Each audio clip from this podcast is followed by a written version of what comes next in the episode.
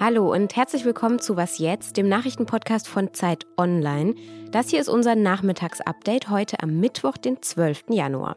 Heute hat sich unser Bundeskanzler Olaf Scholz zum ersten Mal einer Regierungsbefragung im Bundestag gestellt. Außerdem hat das Kabinett entschieden, den Bundeswehreinsatz im Irak zu verlängern. Und wir sprechen über einen palästinensischen Künstler, der alte Musik aus seiner Heimat wiederentdeckt hat. Ich bin Simon Gaul und Redaktionsschluss für dieses Update ist 16 Uhr. Zum ersten Mal in seiner Kanzlerschaft hat sich Bundeskanzler Olaf Scholz heute den Fragen der Abgeordneten im Bundestag gestellt. Eine Stunde lang dauerte diese erste Regierungsbefragung und am Anfang ist er nochmal auf die Debatte zur Impfpflicht eingegangen, die der Bundestag jetzt führen soll. Ich bin sehr dankbar, dass diese Debatte hier im Deutschen Bundestag, nun wo er wieder zusammentritt, auch beginnt. Und ich hoffe, dass es eine zügige, gute Beratung geben wird mit einem entsprechenden Ergebnis. Ich jedenfalls halte sich für notwendig und werde mich aktiv dafür einsetzen. Also die Impfpflicht meint er, die er für notwendig hält, denn wir entscheiden mit allem, was wir entscheiden, nicht nur über uns und nicht nur für uns allein.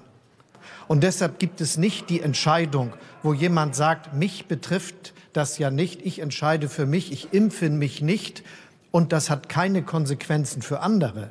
Doch, für unser ganzes Land, für die eigenen Freunde, für die Nachbarn hat die Tatsache, dass man jemanden anstecken könnte, eine Konsequenz. Zum Beispiel die vielen Mittel, die wir aufwenden für die Krankenhäuser, damit sie Platz haben für die Infizierten. Zum Beispiel, dass andere erdulden müssen, dass ihre Operationen später stattfinden, weil wir Platz gemacht haben für Corona-Infizierte. Es gibt keine Entscheidung, die man nur für sich alleine trifft. Und deshalb ist die Impfpflicht auch richtig.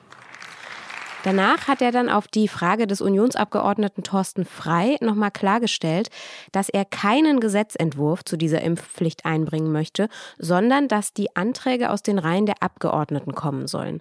Dazu gibt es bereits einige Ideen, konkrete Anträge sind aber noch nicht fertig ausgearbeitet. Ansonsten ging es dann noch um einige andere Themen, um die Pläne der Regierung zum Mindestlohn zum Beispiel, um die G7 oder um die Kindergrundsicherung. Und mein Kollege Michael Schlieben aus unserem Politikressort hat sich diese erste Regierungsbefragung von Olaf Scholz angeschaut.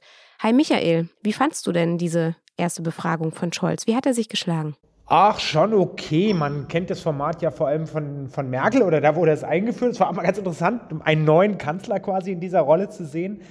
Was man Scholz nicht absprechen kann, sind, würde ich jetzt mal so auf die Schnelle sagen, zwei Dinge. Erstens ist er wahnsinnig höflich. Er bedankt sich bei jedem Abgeordneten für die Frage, geht dann ausführlich darauf ein. Er antwortet zwar nicht immer präzise auf das, was der Fragesteller hören will. Das kennt übrigens auch jeder Journalist, dieses Phänomen bei Olaf Scholz, der schon mal mit ihm zu tun hatte.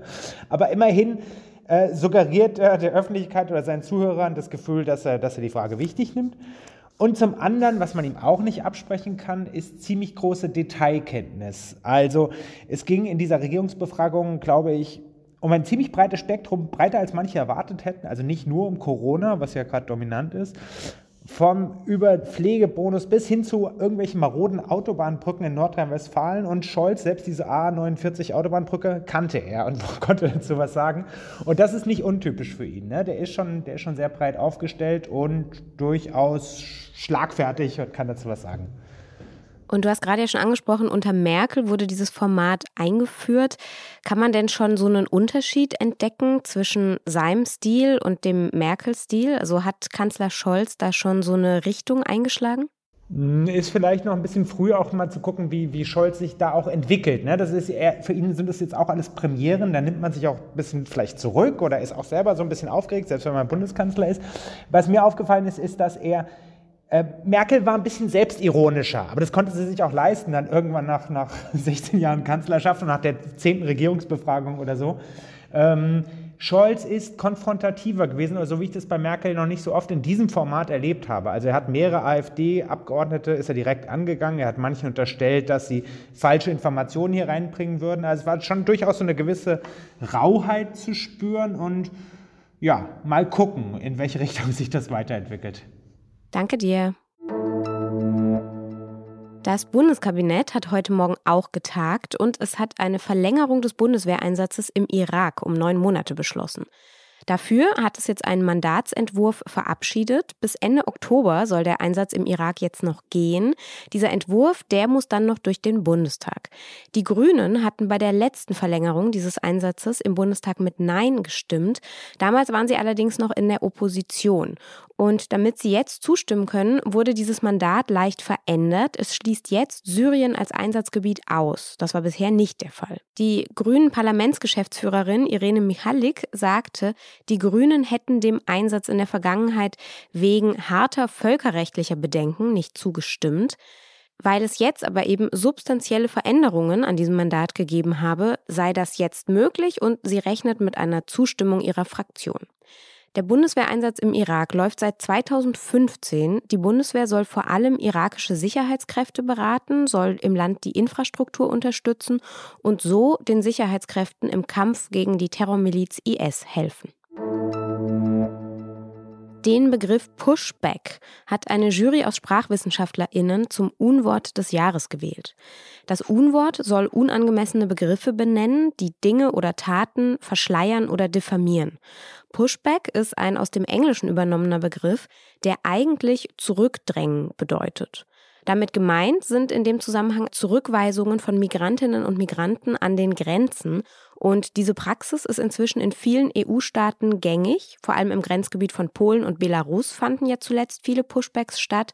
Aber auch an den griechischen Grenzen werden immer wieder Menschen zurück in die Türkei gebracht oder gestoßen. Und die Jury findet eben, dass dieser Begriff einen unmenschlichen Prozess beschönige. Ein Prozess, der übrigens auch völkerrechtswidrig ist. Was noch?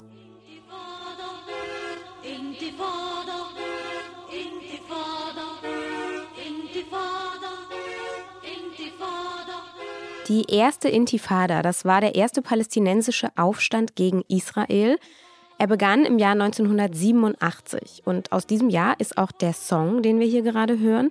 Das ist ein Stück, das ein Künstler namens Riyad Awad kurz nach dem Beginn dieser ersten Intifada geschrieben und produziert hat.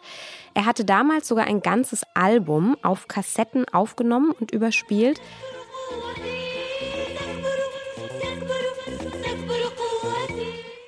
Israelische Sicherheitskräfte haben diese Kassetten damals konfisziert und Awad später auch festgenommen und gefoltert. Während des ersten Lockdowns in der Corona-Pandemie im Frühjahr 2020, da saß jetzt der eigentlich in London lebende palästinensische Künstler Mumin Swaitat in seiner Heimatstadt Jenin in der Westbank fest. Und naja, er durchstöberte dann das Archiv eines längst geschlossenen Musikladens und fand dabei so allerlei musikalische Schätze eben aus den 70er und 80er Jahren. Und unter anderem ist eben dort eine kleine gelbe Kassette aufgetaucht mit einem handgeschriebenen Aufkleber, auf dem stand Intifada. Muhmin fand heraus, wer der Künstler war, nämlich Riyad Awad. Der Musiker ist 2005 bei einem Autounfall gestorben, aber seine Schwester lebt noch und die hat Muhmin dann auch getroffen und im Dezember hat er das Album neu veröffentlicht, digital und auf Vinyl. Das ist ein musikalisches Stück palästinensische Geschichte und ich finde hörenswert.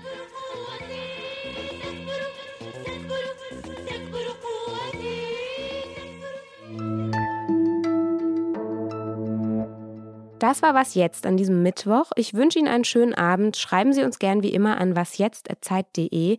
Wir lesen alles, danken Ihnen fürs Zuhören und ich sage bis bald.